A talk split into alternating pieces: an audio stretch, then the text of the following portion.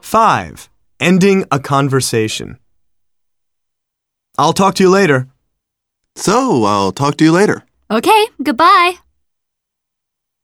Thanks a lot. Goodbye. I'll leave your message on his desk, Mr. Iger. Thanks a lot. Goodbye.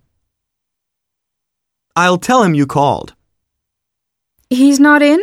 Could you leave a message that I called? Sure, Mrs. Walsh. I'll tell him you called.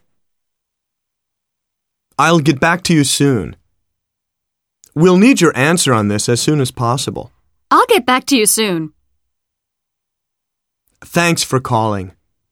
And the vacuum cleaner only cost $129. Yes, thanks for calling. Goodbye.